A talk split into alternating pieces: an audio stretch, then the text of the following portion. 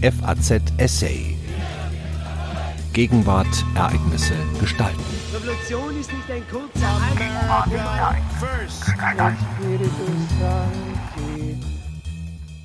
Eine neue Ordnung für die Welt.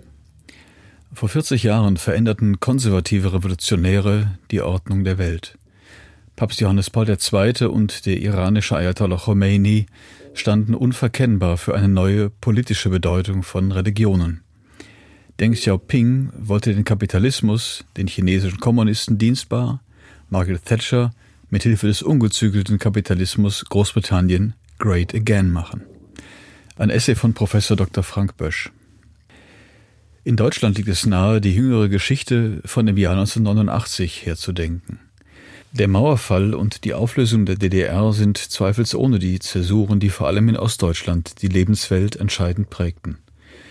Viele globale Phänomene unserer Zeit lassen sich jedoch nicht mit dem Verschwinden des eisernen Vorhangs erklären. Vielmehr lohnt ein ergänzender Perspektivwechsel, der die Zeitgeschichte von den weltweiten Wendepunkten im Jahr 1979 her betrachtet.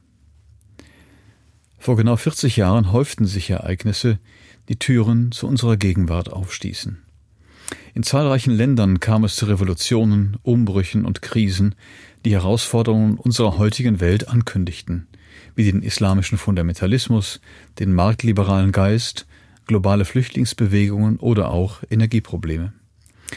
Meist vollzogen sich diese Ereignisse in weiter Ferne, wirkten sich aber auch auf Deutschland aus. Getragen wurde dieser Wandel oft von konservativ geprägten Reformern und Revolutionären. Die einen priesen die Religion, die anderen den Markt, einige beides. So betrat 1979 mit der iranischen Revolution unter Khomeini der fundamentalistische politische Islam die Weltbühne. Als der Ayatollah am 1. Februar aus dem französischen Exil nach Teheran zurückkehrte, jubelten ihm Millionen zu, die so den Weg für die erste islamische Republik ebneten. Der sowjetische Einmarsch in Afghanistan mobilisierte den politischen Islam 1979 ebenso wie das Camp David-Abkommen zwischen Ägypten und Israel. Bilder von schwarz verschleierten Frauen, Scharia-Strafen und gedemütigten amerikanischen Geiseln in Teheran stimulierten zugleich islamfeindliche Haltungen im Westen. Die hier auftretenden Spannungen im und zum Nahen Osten halten bis heute an. Gleichzeitig gewannen 1979 mit der Wahl von Margaret Thatcher zur britischen Premierministerin umfassende marktliberalen Reformen an Bedeutung. Diese rasch als Neoliberalismus bezeichnete Politik, für die dann auch der amerikanische Präsident Ronald Reagan stand, entwickelte sich international zum Vor- und Schreckbild. In vielen Teilen der Welt wuchs die Kritik am Staat ebenso wie das Vertrauen in die Kräfte des Marktes. Ein ökonomischer Kurswechsel begann 1979 auch im kommunistischen China. Dort setzte Deng Xiaoping grundlegende Reformen durch und öffnete die Wirtschaft für den Westen. Deng sorgte dafür, dass westliche Firmen mit Hightech nach China kamen, um es zu einem Exportland zu machen. Chinas rasanter Wandel stand für eine beschleunigte Globalisierung und den Aufstieg zur nunmehr größten Exportnation, die das 21. Jahrhundert prägen wird. Nicht nur Chinas Reformen nagten 1979 an der kommunistischen Utopie. Auch der real existierende Sozialismus in Ostmitteleuropa geriet in Bewegung. Die Polenreise des neu gewählten Papstes Johannes Paul II brachte im Juni 1979 rund 10 Millionen Menschen auf die Straßen und förderte das Aufkommen einer breiten Protestbewegung, die weit über Polen hinauswies. Der Katholizismus gewann auch in Lateinamerika an politischer Kraft. So entwickelten sich Priester wie Ernesto Cardenal auch für die westliche Linke zu Leitfiguren. Ihr Einfluss zeigte sich besonders bei der Revolution in Nicaragua 1979, die weltweit auf Interesse stieß. Derzeit richten wir unsere Aufmerksamkeit auf Flüchtlinge, die über das Mittelmeer nach Europa kommen.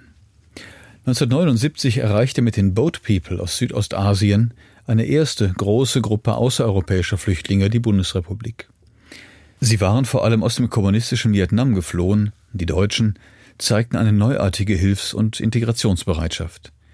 Die Regierung erhöhte mehrfach Aufnahmekontingente, die Bürger spendeten Und gerade christlich-demokratische Politiker wie der niedersächsische Ministerpräsident Ernst Albrecht förderten eine großzügige Aufnahme. Rupert Neudeck, damals ein unbekannter, unpolitischer, katholischer Journalist, sorgte mit seinem spendenfinanzierten Schiff, der Cap Anamur, für die Rettung von rund zehntausenden Flüchtlingen aus dem Meer. Ein letztes Beispiel. Heute zählen die Energiesicherung und die Erderwärmung zu den Schlüsselfragen. Auch diese Debatte hatte 1979 wichtige Ausgangspunkte. Auf einer ersten Weltklimakonferenz wurde über die globale Erwärmung gesprochen, während die partielle Kernschmelze in einem amerikanischen Atomkraftwerk nahe Harrisburg die Gefahr der Atomenergie vorführte. Zugleich leiteten die Ölkrise 1973 und 1979 Debatten über eine Energiewende ein, die durch Einsparungen und regenerative Energie die Zukunft sichern sollte. Die 1979-80 gegründete Partei Die Grünen trug das ökologische Denken in die Parlamente. In den Vordergrund rückten 1979 jedoch nicht linksliberale Demokraten, sondern konservativ geprägte Reformer. Während Khomeini und Papst Johannes Paul II. die neue Bedeutung der Religion repräsentierten, standen Deng und Margaret Thatcher für die neue Kraft des Marktes. Ihre Weltanschauung unterschied sich deutlich, strukturell lassen sich jedoch Bezüge ausmachen. Gemeinsam war ihnen vor allem, dass sie für neue Visionen und Aufbrüche eintraten, die nachhaltig die Welt veränderten. Sie alle richteten sich dabei gegen den liberalen Zeitgeist der 1970er Jahre, was ihren Aufstieg umso erklärungsbedürftiger macht. Zunächst fällt auf, dass diese konservativen Reformer alle eher Außenseiter waren und eher zufällig in kurzer Zeit zu globalen Ikonen wurden. Dass ein Papst nicht, wie bislang üblich, aus Italien kam, sondern aus Polen, war mehr als überraschend. Der noch relativ junge Johannes Paul II verdankte seine Wahl dem plötzlichen Tod seines Vorgängers Johannes Pauls I. Nicht minder ungewöhnlich war die Wahl einer Frau zur Regierungschefin eines Industrielandes, zudem noch aus den Reihen der sehr männlich geprägten konservativen Partei in Großbritannien. Margaret Thatcher war zur Parteivorsitzenden gekürt worden, weil die Konservativen in ihrer Krise außer ihr niemanden mit Regierungserfahrung hatten. Thatcher galt zunächst als Übergangsfigur. In den ersten Berichten deutscher Medien über Thatchers Wahl wurde ausführlich darüber resoniert, ob und wie eine Frau dieses Amt führen könne und würde.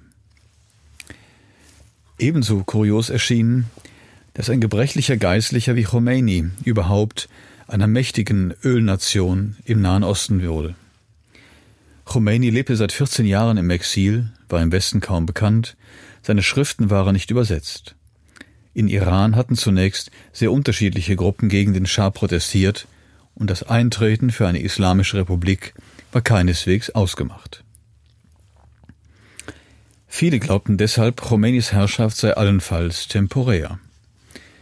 Die Ayatollahs können das Land auf Dauer nicht regieren, mutmaßte etwa Bundeskanzler Helmut Schmidt. Dass Chinas KP-Funktionäre dem Reformer Deng huldigten, der ankündigte, China müsse vom kapitalistischen Westen lernen, war wenige Jahre zuvor ebenfalls nicht absehbar. Schließlich war Deng mehrfach aus der Parteiführung ausgeschlossen worden und war erst nach Maos Tod und der Verhaftung der Viererbande von 1977 an schrittweise zurückgekehrt. Der Aufstieg dieser Figuren und der Erfolg ihrer Kurswechsel erklärt sich aus den krisenhaften Konstellationen der 1970er Jahre. In diesem Jahrzehnt überschlugen sich global die Krisendiagnosen. Die Ölkrisen verdeutlichten die postulierten Grenzen des Wachstums und erhöhten die ohnehin steigenden Inflationsraten. Parallel dazu taumelte die Weltwirtschaft am Ende des Jahrzehnts. Die Zeit der großen Utopien und staatlichen Planungen schien vorbei. Selbst die Linke verlor den Glauben an einstige Visionen. Vielmehr begann eine Phase pragmatischer Problembewältigung. Und diese Krisenwahrnehmung erhöhte die Sehnsucht nach neuen Heilsfiguren und ebnete den Weg für grundsätzliche Pfadwechsel. Die Länder, aus denen die Heilsfiguren stammten, waren im besonderen Maße von Krisen gebeutelt. In Großbritannien kam es im Winter of Discontent 1979 zu zahllosen Streiks. Müll verrottete auf den Straßen, Zeitungen konnten nicht erscheinen, im Transportsektor ging nicht mehr viel voran. Auch international sprach man von der englischen Krankheit, gegen die Thatcher eine neue Medizin versprach. In Polen hatte die Verschuldung ein Ausmaß angenommen, die das Land an den Rand des Staatsbankrotts brachte. Preiserhöhungen, besonders für Fleisch, entfachten mehrfach Proteste. In dieser Situation erschien Johannes Paul II. als Heilsfigur, zumal er jenseits von Kapitalismus und Kommunismus stand.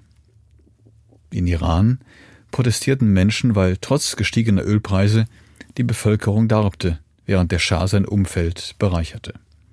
Khomeini personifizierte als radikaler Gegenspieler diese gegen den Schah gerichteten Proteste. In China hatte Mao ein katastrophales Erbe hinterlassen. Die Industrieanlagen der 1950er Jahre waren verrottet, die akademische Elite durch die Kulturrevolution dezimiert und das Land durch zahllose Hungersnöte gebeutelt. Die Krisenwahrnehmung und erste Reisen in westliche Industrieländer förderten die Bereitschaft zu einer Wende. Zu globalen Ikonen einer neuen Zeit wurden die konservativen Reformer Anfang 1970 auch, weil sie sich offensiv der Medien bedienten.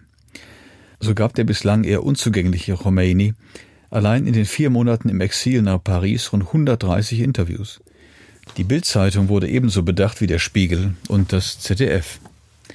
Bei seiner Rückkehr nach Teheran war die Sondermaschine Khomeinis mit Journalisten gefüllt, die seine triumphale Rückkehr live dokumentierten.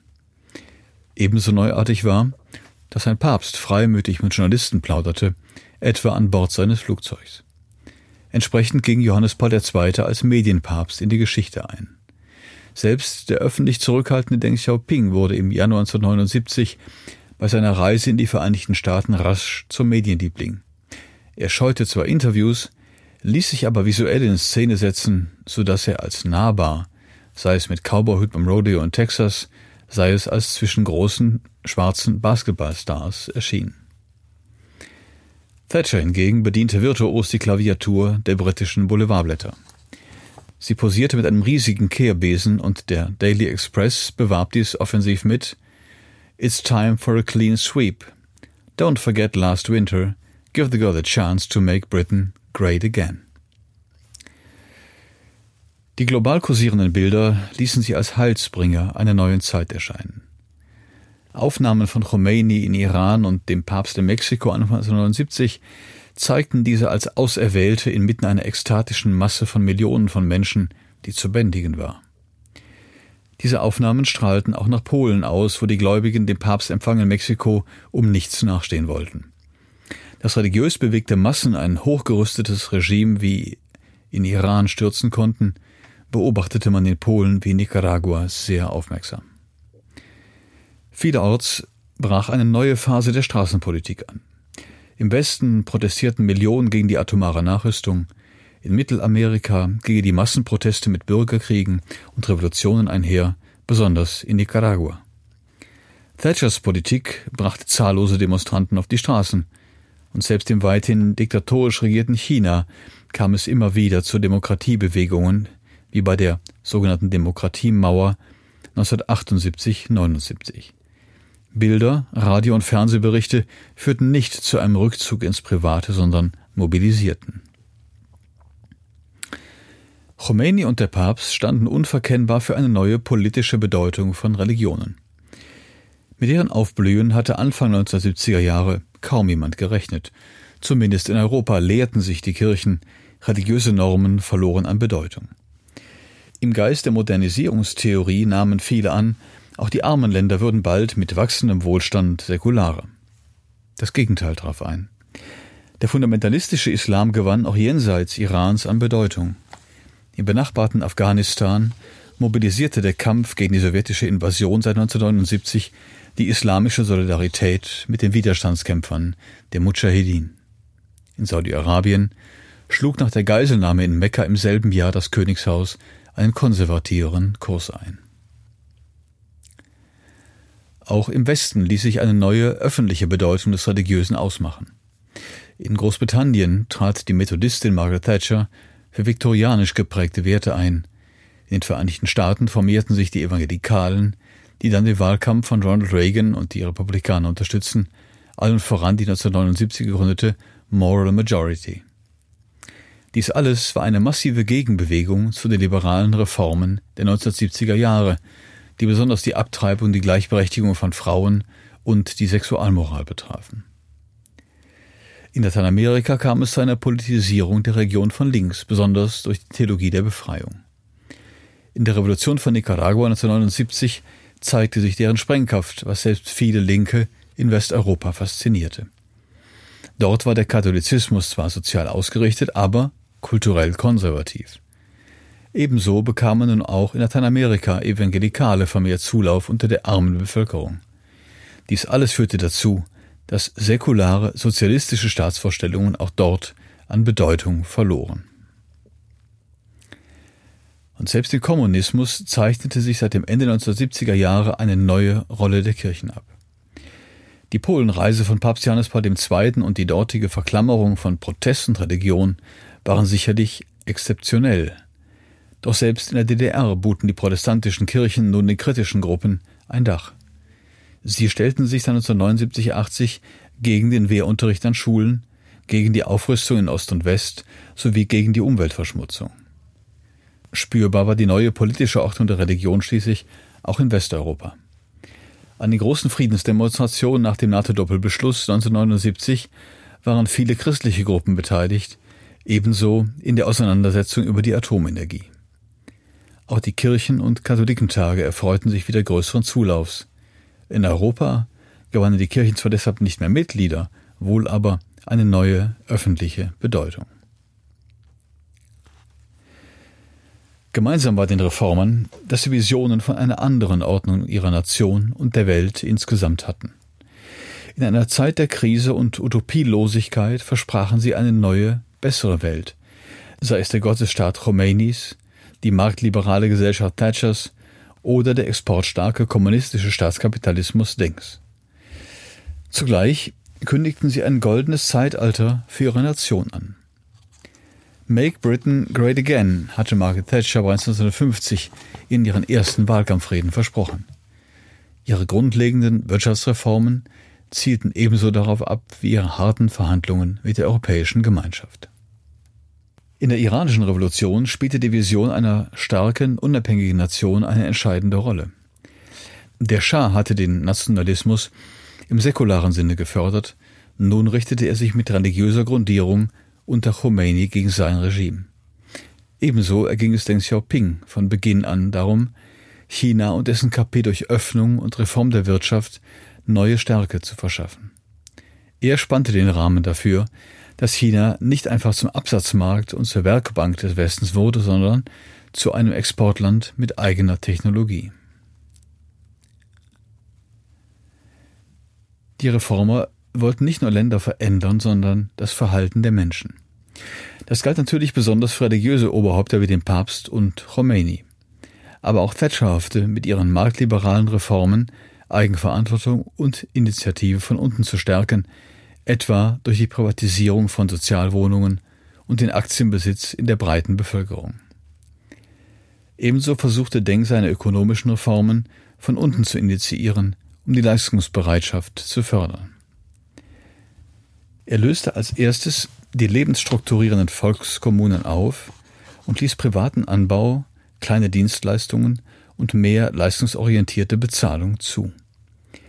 Dies erwies sich als erfolgreicher Ansporn um die Wirtschaft von unten zu dynamisieren.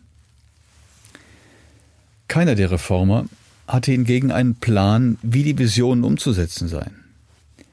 Alle begannen zunächst mit vagen Ankündigungen, um sich anschließend langsam vorzutasten. Thatcher hatte kein Konzept, wie Privatisierungen vorzunehmen seien, und machte mit einfachen Fällen den Anfang. Als Khomeini in Interviews mit Fragen konfrontiert wurde, wie eine islamische Republik denn aussähe und wie sie in der internationalen Politik agieren sollte, erging er sich in Andeutungen. Eine neue, relativ demokratische Verfassung stand schließlich einer politischen Praxis gegenüber, in der der Ayatollah die geistliche Kontrolle über alle Bereiche ausübte. Ebenso probierte Deng Xiaoping zunächst verschiedene Wege aus. Die neu eingerichteten Sonderwirtschaftszonen und ausgewählte Städte dienten als Labore. Die Festlegung der neuen Ordnung erfolgte auch hier in kleinen, aber sehr symbolträchtigen Schritten. Ihre öffentliche Konzilianz verbanden die Reformer mit nachdrücklicher Härte bei der Durchsetzung ihres Kurses. Schon gleich nach der Wahl Thatchers hieß es, jedes Gespräch mit ihr sei eine harte Partie Tennis und wie eine Lagerbesprechung bei einem Bomberkommando. Im Kabinett ließ sie viele Minister nicht zu Wort kommen und verspottete kompromissorientierte Kollegen als Wets. Auch auf dem internationalen Parkett brach sie rasch mit den Regeln diplomatischer Höflichkeit. Noch kompromissloser fiel Khomeinis Kurs auf. Die von ihm tolerierte 444-tägige Geiselnahme in der Teheraner Botschaft der Vereinigten Staaten verdeutlichte der ganzen Welt, wie er gängige diplomatische Regeln außer Kraft zu setzen suchte. Drohungen und Sanktionen des Westens ließ er abprallen. Deng Xiaoping überraschte zunächst damit, dass er frei sprach und oft mit höflicher Zurückhaltung agierte. Verdiente Funktionäre wurden nicht gestürzt, sondern auf ehrenvolle Beraterposten abgeschoben.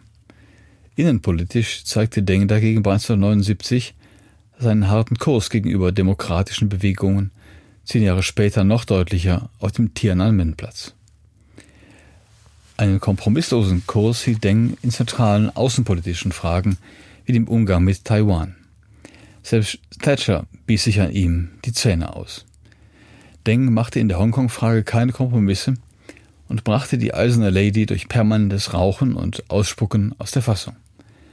Auch westliche Firmen mussten bei Verträgen meist jahrelang hart mit China verhandeln, das recht vorteilhafte Konditionen erreichte.